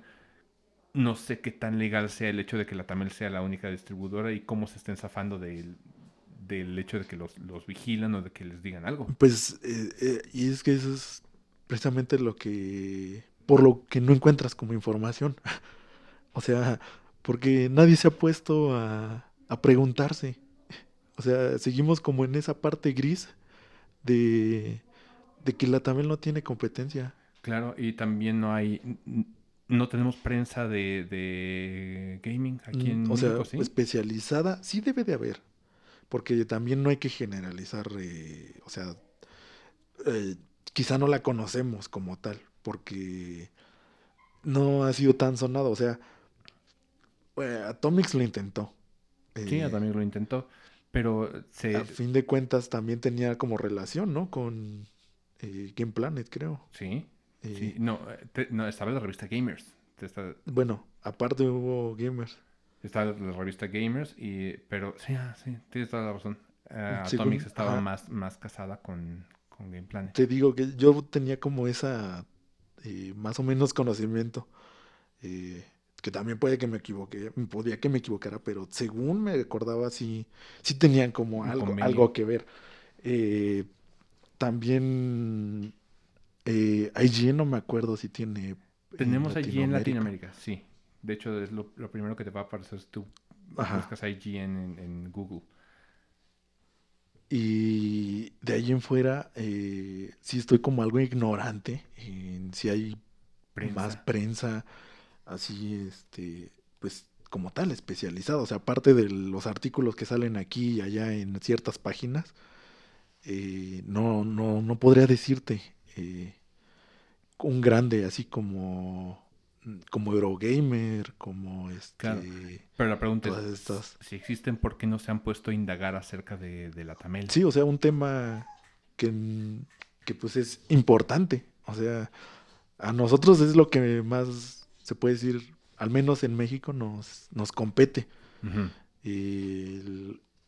Y preguntarse al menos por qué, por qué no hay una competencia, eh, o qué privilegios tiene, o, o por qué no ha querido surgir como otra distribuidora o, o algo así. Hay una cuestión de, de qué tanto se te permite hablar de, porque por ejemplo cuando sucedió todo lo de, lo de Smash, ¿te acuerdas que o si supiste que hubo una, una entrevista reciente con Doug Bowser. Sí. Que lo, que me maravilla de, de Doug Bowser es la, facilidad para evadir preguntas así y salir bien librado. O sea, fue un ballet así donde te, daba una respuesta que no te contestaba nada, pero te dejaba satisfecho. Pero hay un asunto. ¿Por qué no le preguntaron a Doug Bowser sobre la controversia de Smash? Sí. Es este miedo a perder el privilegio de, de tener este, este derecho de prensa. Sí. Y esto es lo que está sucediendo también en México. es mi hipótesis, por lo menos. Porque en, la, en la también no, no, hay una investigación de... Y ni siquiera una investigación judicial. O sea, no me, no me voy no, tampoco. pero, pero ¿por qué nadie, nadie habla sobre la historia? ¿Por qué no, no hablan sobre las prácticas que, que tienen? O, y así, o sea, no conviene o hay algo ahí de, de, de mordaza tal vez. O simplemente México no se ha, no se ha dado la tarea de, oye, ¿por qué, ¿por qué la Tamel? ¿Y por qué no? Creo que es más eso, que como que no... Nadie ha visto como esa importancia que tiene como de fijarse en la Tamel. Porque si te fijas, eh, son muy pocos como los medios que sí se dedican a pues, lo que intentamos hacer nosotros. eh, un poco analizar, analizar. más. Ajá. Eh, eso, sí me he dado cuenta, que hay muy pocas páginas o muy pocos escritores que se enfocan como en analizar eh, más allá de nada más juegos de salida, estrenos, eventos, eh, los chismes, o sea, las cosas más sonadas. Ni siquiera en YouTube veo tantos, tantos pues, influencers, digamos, o, gente que, que, hable del respecto mexicano. O tú conoces algún canal de YouTube especializado en, juegos, pero radicando aquí en México? Eh, no, digo que es, es, muy poco, por eso, por eso muchas veces nosotros hablamos eh, por nuestras experiencias, porque sí, yo también he querido a veces como buscar un poquito más de, de algo, pero que ponga en contexto, pues, aquí, México, o, o ya un poquito más de Latinoamérica. Y habrá un poco, por ejemplo, este juego, este canal que se llama, este, ¿cómo se llama? Plano de juego. Plano de juego, sí, es el que te iba a decir justamente. Este, Y este tipo es un desarrollador, o sea, el, el- el que maneja el, el- canal es un desarrollador. De hecho, no sé si te acuerdas de un, un Kickstarter que sacaron de un, un juego que según esto iba a ser una, una combinación entre Mega Man y Castlevania y que iban a, a llamar a la compositora de Castlevania y... ¿Te acuerdas? O- o- creo que sí, tengo... este juego lo, lo lleva este, este chavo, el de plano de juego. Sí, pero es el único. Y creo que... Y, y sí, por eso digo que, o sea, a mí me suena mucho él, que por eso me gusta verlo, eh, porque se mete más allá de, de no nada más decirte, no, pues el juego es tal y ya. Eh, no, o sea, él sí lo analiza, él sí te lleva. Fede Lobo no, no analiza. Eh, Fede Lobo es un caso muy chistoso, porque sí se ve que se investiga, porque, o sea, cuando quiere dar estas como historias cortas, Ujú. Eh, obviamente sí tiene que echarle Sí, su, sí, su estudiada. Sí. Y este, por eso sí lo hace. O sea, me gusta hasta cierto punto que sí, sí llega a hacerlo. Sí tiene como parte de, de esto, que como dije, lo estudia, al menos. Y ya le da su toque, pues, su toque Fede Lobo. Eh, y pues es bonito, pero, pero pues sí, precisamente ahorita que lo tocas del tema, es como que hay muy pocos que, que lo hacen. O sea, que se preguntan el por qué las cosas fueron así o, o ver atrás de qué, de por qué llegamos a esto. a Es que todo. son preguntas muy adultas, ese es el, Sí. el asunto. Y casi no nos ponemos a, a platicar sobre este tipo de cosas. Y la gente en general, el gaming latinoamericano es lo casi que no. menos le importa también. No, o sea, si sale el juego o no. Yo creo que el- la, un- la última vez donde se pusieron a analizar el gaming, la comunidad de, de gamers en Latinoamérica, de por qué, qué, qué demonios está pasando, fue cuando sacaron Fortnite del, del Apple Store. Sí. Yo creo que ahí se dijeron, ay, ¿por qué? Y se pusieron a investigar y empe- empezó a sonar, porque sonó en, en lugares... Sí, fue en todos lados y pues mucha gente nada más dijo, ah, ¿por qué lo van a quitar? Y ya, pero, pero no hay muchos que sí, pues se metió mucho y más por cómo lo manejó eh, Fortnite, bueno, Fortnite, o sí. Epic, no sé si haya sido completamente de Epic o nada más la división de Fortnite. No, fue de Epic en general, porque también acuérdate que iban a quitar el Unreal Engine Ah, del App Store. cierto. ¿Te imaginas? Y más bien sí iba a ser de todo, que ahí fue, tuvo que intervenir creo que Microsoft para que les hicieran paro, porque sí, creo que Microsoft fue el que dijo que no podían quitar el engine porque era muy usado. Casi todos los juegos, o sea, lo- incluso muchos juegos de, de Apple Arcade utilizan Unreal Engine. Sí, Entonces sería, imagínate quitarle el, el motor principal, o sea, que te, te quedan nada más los juegos que usan Unity. Y Y- sí hay varios, pero pues no, no es lo mismo el Unreal Engine que, que Unity. Los, los juegos que tienen Unreal Engine son como los juegos, entre comillas, triple A de, de la App Store. sí, Pero, pero sí es cierto, o sea, y hay que hablar de, de esto de la gente que analiza el, el entorno de videojuegos.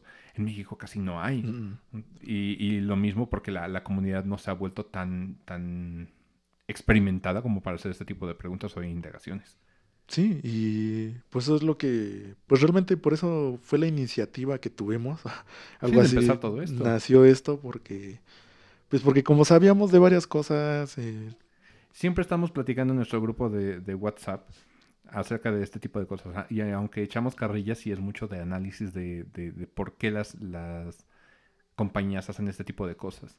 Y, y ojo, no somos, ninguno de nosotros estudió administración, ni nada relacionado relacionado, o sea, con... pero nada más estamos viendo patrones. O sea, nada más tenemos nuestros gorros de papel aluminio bien puestos. Sí. Estamos, estamos haciendo conspiraciones, pero Igual también no estudiamos, por ejemplo, comunicación como para estar de, de reporteros Ay, o de... mal, ¿eh? O sea, conseguir una... un- ¿cómo, ¿Cómo se llama este pase de prensa? Tener Sí. derecho de prensa. Por ejemplo, también aquí en, en cuanto a influencers o, o creadores de contenido, ¿conoces a alguien a quien le envíen review copies? eh, personalmente no, pero... Creadores de contenido me refiero a, a- a youtubers. Streamers los considero en otra categoría. Yo, yo, yo. Pero ¿consideras algún, algún youtuber de videojuegos que le manden este tipo de cosas? Pues supongo yo que a Fede Lobo. le han de, le han de mandar algunas review copies. Mm.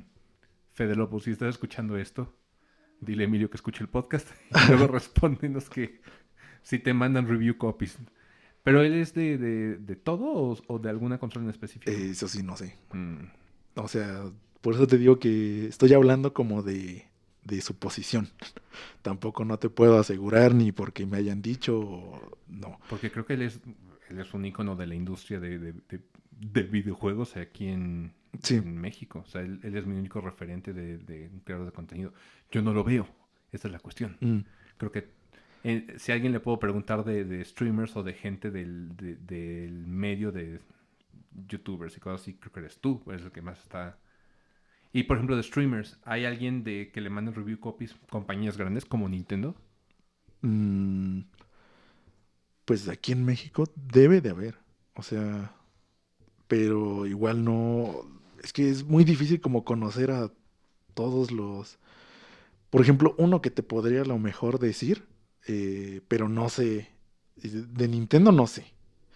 Porque de Nintendo está como muy difícil. Sí, Nintendo. Que Pero Nintendo sí te envía review copies, pero no te, no te mete en el programa de, ambassadors. Eso es lo, lo único. Sí, pero por ejemplo, saber que Nintendo le está enviando a alguien review copies en México eh, o algún creador de contenido eh, está difícil. Una, eh, en Twitch normalmente no le no despegan tanto los juegos de Nintendo, o sea, Mm. no tienen tantas views. Entonces, eh, no sé qué tanto afecte eso en cuántas reviews mandar eh, a pues creadores de contenido grandes de Latinoamérica. Eh, porque el que lo mejor tengo también como entendido que podría estar recibiendo, pero no de Nintendo, sino De otra un- compañía. de cualquier otra, podría ser, por ejemplo, Al Capón. Claro, Al Capone. Sí, Eh, él sí también es bastante grande, sí, este, sí, cierto. y pues entre ellos también estaría pues obviamente su división, que este está Tum Tum, eh, que también pues yo supongo que les mandan review copies. Eh, Pero también ten- tengamos en cuenta que Al Capone tenía, tenía una franquicia de videojuegos.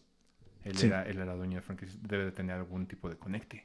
sí, pero pues por eso te digo que aún así sigue siendo, se puede decir que es relevante, porque se reflejan sus números, o sea, uno no habla por hablar, Sí, claro. y, y pues sí, Pero dentro de todo, o sea, creo que Al Capone ya no se dedica tanto a... a- o, o no está tan enfocado en streaming tanto como lo está, le está invirtiendo en, en su equipo sí, de, de jugadores. Entonces, te puedo, te puedo entender que, por ejemplo, un, un Counter-Strike o un Call of Duty le, le mande, le mande sus, sus copias. pero así una compañía. Ah, tengo entendido que Al Capone está, está um, aliado con Microsoft. Le enviaron un, un Xbox Un Series X de, de previo a salida. Y él decía es que no tengo nada que con qué con qué reseñarlo, o sea, porque no hay ningún juego en Pues ese sí. entonces de, de nueva generación. Ve- ¿Ves lo difícil de, Pero- de pero sí. Pero sí está, este, o sea, está difícil, porque sí sé que, por ejemplo, y más Microsoft, Microsoft se ha puesto, este, a mandar, eh, manda varios review copies, un poquito es más accesible a streamers que no son súper gigantes. Eh, yo sé porque a Marisa eh, le enviaron un review copy del Gear 5 cuando salió. Órale. Hagamos Y- un shout out. ¿Cómo se llama su canal en, en Twitch? Eh, Marisa Curizo en Twitch. Siguen a Marisa Curioso en Twitch.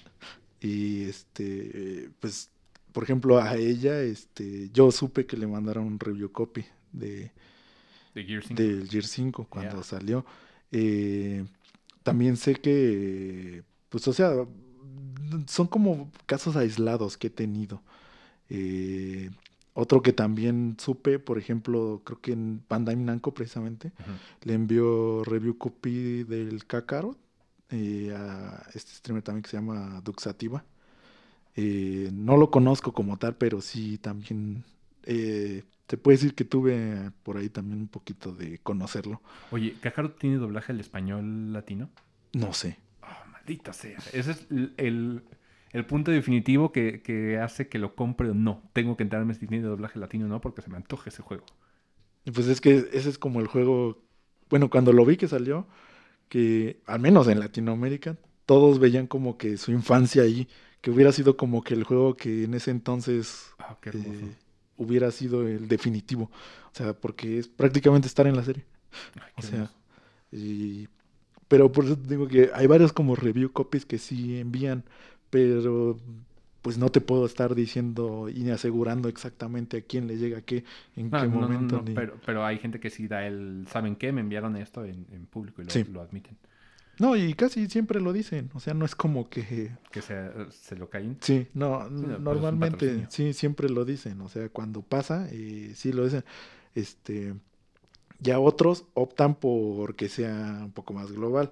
Por ejemplo, el Back for Blood hizo su alfa abierta De veras. y te tenías que suscribir a su a su página para que te podía llegar una copia. Eh, y por ejemplo, esta alfa cerrada no la limitaron a que fuera no streameable. Eh, entonces, ya por ejemplo, muchos tuvimos la oportunidad de ese vistazo de cómo va a ser. Oye, ¿qué te pareció? Es un Left 4 Dead 3. Qué hermoso. Literalmente es un Left 4 O sea, tú lo ves, ves el gameplay y estás viendo Left 4 Dead. Sé todo, los contornos de tus aliados, de lo que recoges, todo es un Left 4 Dead. Qué. O sea, se ve, e- es exactamente igual. Ya sé, e- ese es como el juego que la tengo en la mira así de esto lo quiero jugar con ustedes. Y, y sí, o sea, yo ahorita que ya lo vi, porque todo este fin de semana todavía sigue, creo, hasta hoy o mañana, no me acuerdo. ¿Cuándo está propuesto para salir? En junio, creo. Ah, ok, todavía un ratito. Y este. Y por eso, o sea, hay unos que optan para sacarlo libre. Y ya no son como review copies eh, de contados. Y esta, por ejemplo, ahorita en Backup for Blood se vio mucho que es para aumentar ese hype. Bien, bien. Porque precisamente, o sea, también se vio que era para que lo probaras con amigos. Porque te daban una. Si fuiste de los afortunados que te enviaron una, porque a mí no me enviaron. ¿Te suscribiste? Sí. eh, Ah, luego, lo- el primer día, luego, luego que, que lo pusieron, pero no, no me tocó. Lastimosamente no me tocó. Eh, ¿Te daban te daban copias, dos copias creo bien. adicionales para que lo pudieras probar con, con más personas. Y si no, igual tiene su matchmaking. eh, que eso también es nuevo. No sé si lo vayan a dejar ya en el juego abierto o, o cómo vaya a funcionar, pero ahorita estaba funcionando con matchmaking. Te metías tú a un matchmaking y te emparejaba con otros, con otros tres pelados. Eh, pero sí, o sea, es un Left 4 Dead 3, eh, prácticamente. Y eso fue, sí fue streameable. Eh, lo que sí vi es que también hubo muy pocos streamers. eh, bueno, no sé el primer día, porque no vi el primer día, que fue el 17, cuando abrieron la alfa abierta. Eh, pero no vi como que lo streameara tanta gente de habla hispana. Es que también los, los review copies, ¿sabes que primero muchas de las alfas y, y betas las hacen en, en Australia? Sí, ¿Por qué? no sé. Pero ¿Por qué Australia? ¿Por qué no México? eh, no lo sé. O sea, En- Entiendo que hablan inglés, pero ¿por- ¿por qué Australia? no, no sé. O sea, Está extraño. está fuera de mi, Sí, de- de- de lo voy a investigar así. ¿Por qué Australia es un lugar tan deseado para hacer betas y así open, open alpha, open beta, de, lo que sea? Y siempre sucede algo primero en Australia. Sí. Es, tal vez sea porque dicen, tal vez su, su, su esperanza de vida es muy poca debido a las arañas enormes que existen allá o algo así. no sé. Pero si, si fuese así, nosotros también tenemos muy poca, muy poca esperanza de vida con la inseguridad que existe en México. Sí. Pero a- ahorita que me estoy poniendo a pensar en cuanto al crecimiento de, de- de Latinoamérica, ya hay por lo menos dos proyectos que conozco de, de personas en, en México, o sea, en Kickstarter, Ajá. proyectos ya sonados. De, de juegos. de ¿no? juegos, de Sí. juegos. El primero es el que te digo que, que va a componer la música mm, Mitsuru Yamane. Se llama Sí, de, Creo de que sí, Castlevania. ¿no? Sí. Y el otro, el, el que tiene la estética de Super Mario RPG. ¿Lo conociste? O Mm, no. al rato te lo enseño. el Este, nombre no. no, bueno, tiene, tiene la misma estética y va a ser como un, un tributo a. Y lo están desarrollando mexicanos. Mm, De hecho, yo, yo me suscribí al Kickstarter. Esperemos no me estafen. no, no creo, pero... No, de- normalmente Más devuelven bien, dineros. esperemos que consigan las metas. Creo Las que metas. sí, o sea, in- incluso sonó en páginas internacionales como Nintendo Live, Nintendo Ajá. Soup y, y todo eso. Creo que ya llegaron a la meta y ya lo anunciaron para, para Switch. Pero de aquí a que se termine, o sea, esto estamos hablando como mínimo 2022. Sí. Sí, normalmente es lo que vemos de... de Sí, el el- tiempo de, de development, Ajá, de desarrollo así de un juego así por Kickstarter. Pero, pero esto ya te habla de la comunidad es tan grande que ya existen desarrolladores. Sí, y pues lo que más buscamos también que pues que siga creciendo. Exacto. O sea que y que se siga viendo que sí hay ese potencial de y como también decía antes eh, no se cierren tanto a estar criticando nada más eh, a todo esto. Todos somos gamers. O sea, a todos nos gusta eh, hasta cierto grado es toda esta cultura. O sea, todo esto. Y pues es mejor mostrar ese apoyo entre todos, eh, felicitarnos eh, cuando precisamente están pasando este tipo de cosas, estos proyectos, esta, todo esto que se está dando. Igual los canales que como mencionamos, eh, por ejemplo a Fede Lobo, hay gente que seguramente le, le super odia a Fede Lobo. Es que el mexicano es muy hater en general. Sí. Nos encanta echarle hate. Yo creo que por eso así entre tribus de, de Mesoamérica nos matábamos, así de, oh, de los mixtecos, vamos a matarlos. Sí, eran de- éramos haters de toda la vida. Nomás Ujú. llegaron así españoles así de, oh, españoles, sí, claro, pásenle. Así somos, somos barberos, así. Pero también somos super haters. Y lo que, lo que intenta decir Oscar es, mexicanos, dejen de ser mexicanos en ese sentido. En- necesitamos ser una comunidad mucho más unida también para ser considerada una, una comunidad eficiente o por lo menos redituable para las empresas. Eso es lo, lo que nos hace falta como, como Latinoamérica. Y sí, por eso es lo que digo, porque eh, muchas veces no es un odio que no tiene bases, o sea, simplemente, bueno, te puede no gustar la persona, o no te puede agradar lo- cómo lo dice o lo que sea, pero no simplemente nada más te fijes en eso. O sea, apoyemos, apoyemos a los influencers mexicanos o a los, a los portavoces. No me gusta llamar influencers porque no tenemos influencia de, de nada. Sí, Pero- pero, pues es como el término que término más conoce la gente. Pero, pero apoyen los creadores de contenido. Sí, Eso está, está padre. Tal vez yo no consuma Twitch ni ningún canal de streaming, pero apóyenlos. Denle- no les digo denles dinero, pero unos views están, están padres. Interacción está, está bien. Y sí, dejemos de ser tan, tan tóxicos. Sí, porque pues venimos de, de que antes eh, nos agradaba hablar de esto porque éramos poquitos y ahora que somos más, como que hasta parece que ya es eh, un odio simplemente porque somos más, que compartimos estos gustos. Oye, y está increíble que, que dentro de todo eso, la guerra de consolas se acabó hace un par de generaciones, pero aquí en México persiste. Sí, Hay gente que le tira todavía mucho hate. Ah, se va el micrófono. hay, hay mucha gente que le tira hate a compañías enteras. O sea, a Nintendo. Hay mucha gente que le tira hate. O a Xbox. Nos ponemos la playera tan cañón que, que nos volvemos así viscerales y nos volvemos haters del, del opuesto. y sí, o sea, ha pasado mucho como ya fanbase. O sea, ya, ya no es tanto de las de las compañías que antes entre una u otra se, Sí. se tiraban la piedra. Eh, ahora ya pasa más como al lado de, pues es que a mí me gusta Xbox y todas las demás no, nunca van a ser Xbox o PlayStation o Nintendo, o sea, y pues no está bien porque te pierdes de muchas cosas. O Pero- sea, El hate de, de- de- del mexicano viene mucho desde la carencia. sí, Esto hay que entenderlo mucho. El hecho de, de que... Tomémonos en- como, como ejemplo nosotros en nuestra juventud. Nosotros eh, éramos Nintendo fanboys y odiábamos la competencia, odiábamos Xbox. Y Sí. conforme fuimos madurando, nos dimos cuenta que Xbox no, no estaba tan mal. Yo soy, ya- yo soy ahora equipo Xbox. Y no, no digo equipo Xbox, pero tengo un Xbox y, y lo disfruto bastante. y veo a los que tienen PlayStation y, y Nintendo y también lo disfrutan bastante. O sea, la carencia hace que hablemos de mal de la, de la competencia o de lo que no tenemos. También odiamos nuestra, nuestra carencia. Y por eso lo transformamos en, en este tipo de discurso de hate.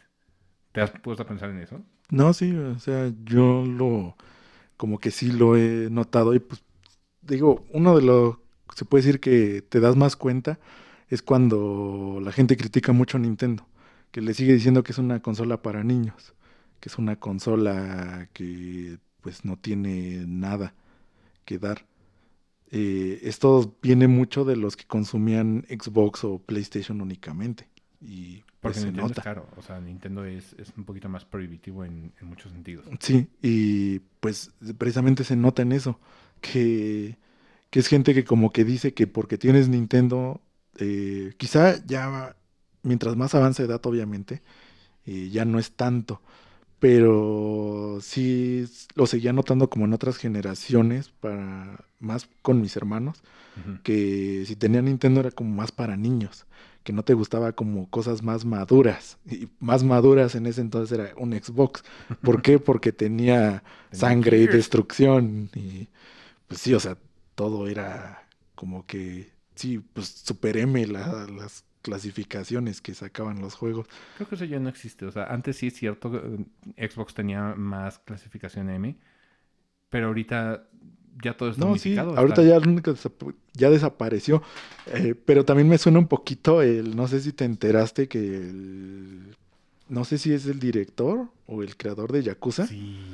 Que dijo que nunca iba a sacar Yakuza porque lo veía como una consola en Switch, porque lo veía como una consola no, no para gente madura. Sí, sí lo, leí. Sí lo leí y, es, muy controversial lo que dijo. Yo también lo leí, lo compartieron varios de mis, este, de los que tengo agregados en Facebook, eh, y que decían que, pues, lo que dijo no es que era la verdad. Y pues sí tuve como ganas de contestarles. pero, ajá, sentí que no, porque, o sea, ya estaba así contestando y dije, no, y lo borré. Eh, pero pues ahorita que puedo como decirlo, eh, pues realmente no tiene fundamentos para decir eso. Y menos en la Switch, o sea, todavía dijeras eh, hasta el Wii, porque ya en Wii U hacemos como que no existió. Pero, por ejemplo, eh, hasta Wii ya no era una consola nada más para niños, ya empezaba a ampliar su catálogo bastante. Y esa como perspectiva ya ahorita ya está muy mal manejada. O sea, la Switch realmente, si no quieres sacar algo en Switch, le vas a perder. O sea, esa es la realidad. Es un mercado muy grande ya lo que es la Switch. Y si él tiene como esa visión de, de que, o se puede decir que es como el, el pretexto de por qué no saca un Yakuza en Switch, eh, pues siento que está mal. Eh, quizá a él no le gusta la consola o simplemente la compañía o lo que sea, pero haberlo manejado de esa forma, eh, siento que no. Sí, fue un error de su parte. Sí, no, no está muy bien dicho que digamos. Pues sí. Muy bien. Pues nos acercamos a la, a la línea de los, de los 60 minutos. Tal vez nos pasamos un poquito. Pero moraleja de, de la historia. Mexicanos dejen de ser mexicanos. Sí. Unifíquense. Hasta la próxima.